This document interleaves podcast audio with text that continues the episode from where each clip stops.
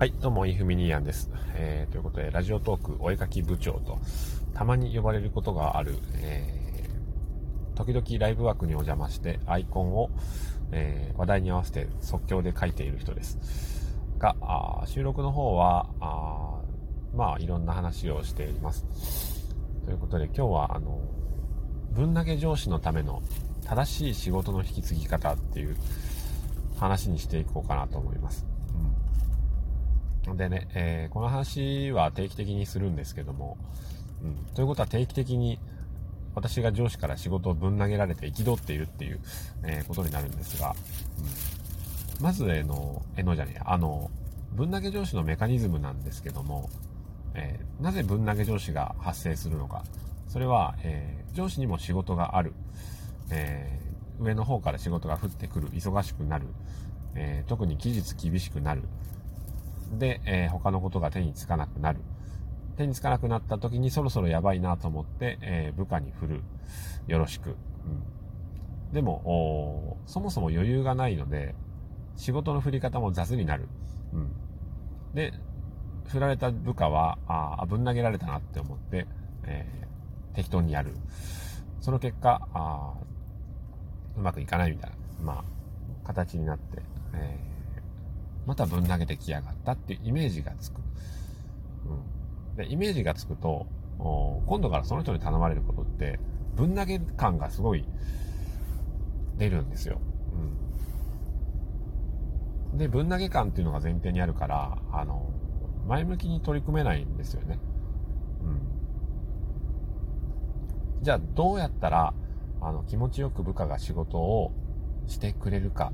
えー、部下の分際で偉そうにちょっと語っていきたいなと思うんですけども、まずですね、えっ、と、まあ上司が自分の仕事を管理するっていう話はまた別にしておいて、部下に対してじゃあ、第一声何と声をかけましょうかっていうすごく簡単なことなんですけど、うん、今大丈夫かっていう一言があればそれでいいんですよ。うん。それでいいんですよ。うん。僕がいつも思うのは、部下が何を、どこに気取ってるかっていうのは、仕事を振られることじゃないんですよ。うん。仕事の振り方なんですよね。うん。その振り方がどうだったら良くて、どうだったら憤るかっていうことですけど、あの、こちらのことを気にかけてくれているっていう部分が、あの、見て取れれば、別に仕事を振られようがよし頑張りますっていうことになるわけですよね。うん。ところが、何でしょうか。こっちのことを気にしてないなっていう、うん。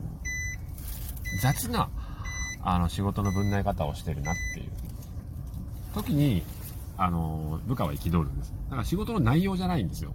うん。で、仕事を振ることでもないんですよ。振り方なんですよ。うん。だからまず、第一声は、えー、おい、部下大丈夫か？と。うん。で、できれば、あの、仕事の分量を聞いていただきたいですよね。今何やってると。今、急な、あんま細かくじゃなくてもいいですけれども、うん。忙しいのかと。うん。まあ、忙しいかって聞かれたら、あの、そんなに忙しいですとは言えないかもしれないので、うん。まあ、忙しいか？って聞いてもらって、ああ、まあまあ、まあそこそこですけど、って。で、こういう案件があるんだけど、あのー、できそうかなっていう、うん。どのぐらいでできそうかなっていう確認をしてもらうとか、うん。だから、上司だから部下に仕事を触れるっていうのはね、えっ、ー、と、おごりです。傲慢です。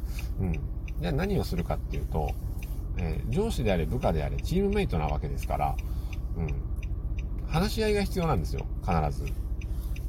それやっていただけますか？まあ、部下に対してじゃない、えっと、まあ、同僚に対してはちょっとこれお願いできますか？っていう話をするじゃないですか。うん。なんで上司はそれをしなくて、これやっといてくれって。うん。一方的な、えー、仕事の振り方ができるのかっていうところが甚だ疑問ですと。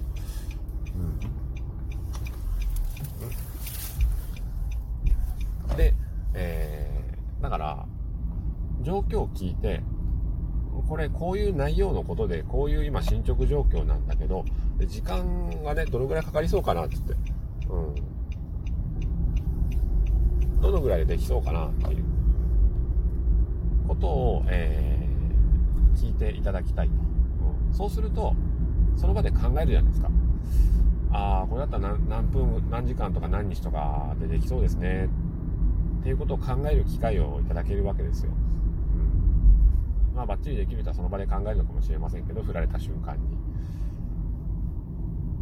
で、えっ、ー、と、その後ですね、うん。じゃあ、引き受けますと。私、これできそうなんでやりますよ、っていうふうに部下が言った後に、えー、ぶん投げ上司は何ができていないかっていうと、進捗確認です。うん。投げるっていうのは、あの、いや、ピッチャーがさ、キャッチャーにボールを投げたら、キャッチャーはボールを返してくるわけで、まあ、だから僕らも報告をしないといけないんですけど、うん。まあ、だから一方的に身長確認してくれっていうのも部下の甘えなんでしょうけどね。でも本当にできる人って定期的に確認してくるんですよ。うん。あ、いうふうにどうなってるこれつって。俺この間言っただろうって。何日に、えー、これしといてくれよって言ったじゃんかって。やってる。ああ、ちょっとできてないですね。あじゃあいつまでできる？あ、何日までやります？っていう確認が入るんですよ。あの、ほんときちっとしてる人って。うん。だから、えー、まず、ぶん投げ上司の直し方としては、仕事の振り方、部下に状況をきちんと確認して、あ、この人私を気遣ってくれている、いるんだなって思うと、あの、それだけで、ポイントアップするわけですよ。要は。部下から上司に対するポイントがアップするんですよ。うん。評価って上から下じゃないですからね。だけじゃないですからね。評価って下から上にバンバンしてますからね。うん。だってそうじゃないですか。子供の頃、お父さん、お母さんのことを、まあ、点つけてはないでしょうけど、ある一定の年齢に達すると人間って人のことを自分なりの物差しで測るようになるんですよ。で、まあ、裁くか裁かないかとか、点をつけるかつけないかに関わらず、うん、ある程度の何か思われているっていうことですよ。うん、そういう面で見ると、あの、気にかけてくれる上司、気にかけてくれながら仕事を振ってくれる上司っていうのはポイントアップするんですよ。うん。振り方、えー、それから、あまあ、引き継ぎの仕方ですよね。うん、状況説明して、あの振る一方的な振るんじゃなくって話し合いのもとに引き継ぐっていう風に、えーと、考えを改めていただきたいと思います。で、えー、その後進捗確認をしてください。そうすると部下はあ忘れてないんだこの人って。うん、だから分投げじゃなくて引き継ぎだったんだっていう風に認識できるんですよ。でも、分投げ上司のほとんどは進捗確認をしません。で、ある時急に思い出した時に、あれどうなった？って。いや、やってませんみたいな感じなんですよね。うん。そういうもんですよ。うん、だから、えー、分投げ上司の直し方としては、えー、まず、相手の状況を気にかけているよっていうことを伝えられるようなあ入り方をする。えー、大丈夫か？今やあの忙しいか、うん、こういうの頼みたいんだけどどうか？で、引き継ぎの仕事の内容をきちんと説明して話し合いをしてやってくれるかどうかっていう、部下の意思っていうところを尊重するっていう。で、三つ目は慎重確認をするっていう。で、最悪、あの、完了できなかったら言ってくれっていう、まあ、逃げ道を一個準備しておくのもいいかもしれませんね。うん、ちょっと難しかったらまた言ってくれよ、つって。俺にもう一回戻してもいいからな、ぐらいの感じで言ってもらえると、あ、それは申し訳ないと。引き受けるんだったらちゃんと最後までやるよっていうのがまあ人間じゃないですか。うん、でもこんなに簡単なことができていない人がとても多いんですよね。うん、だから、だからその会社が回らないっていうのは何が回ってないかっていうと、そもそもやる気がないんですよね、そういう。あのそういう上司に対して部下はあの頑張ろうって思わないんですよ。うん。だから自分のことを最低限きちきちっとやる。で、自分のことを最低限やりたいのに振られるから、あ適当に、うん、嫌になっていくっていうシステムになっているんですよね。うんだからあなたはうまくいかないと。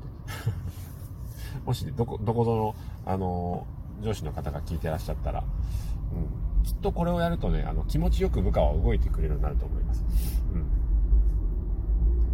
ということで、えー、まあまあ、あの次の時間まで少しありますけど、まあまあ、あ今日も良い一日をお過ごしくださいませ。それでは。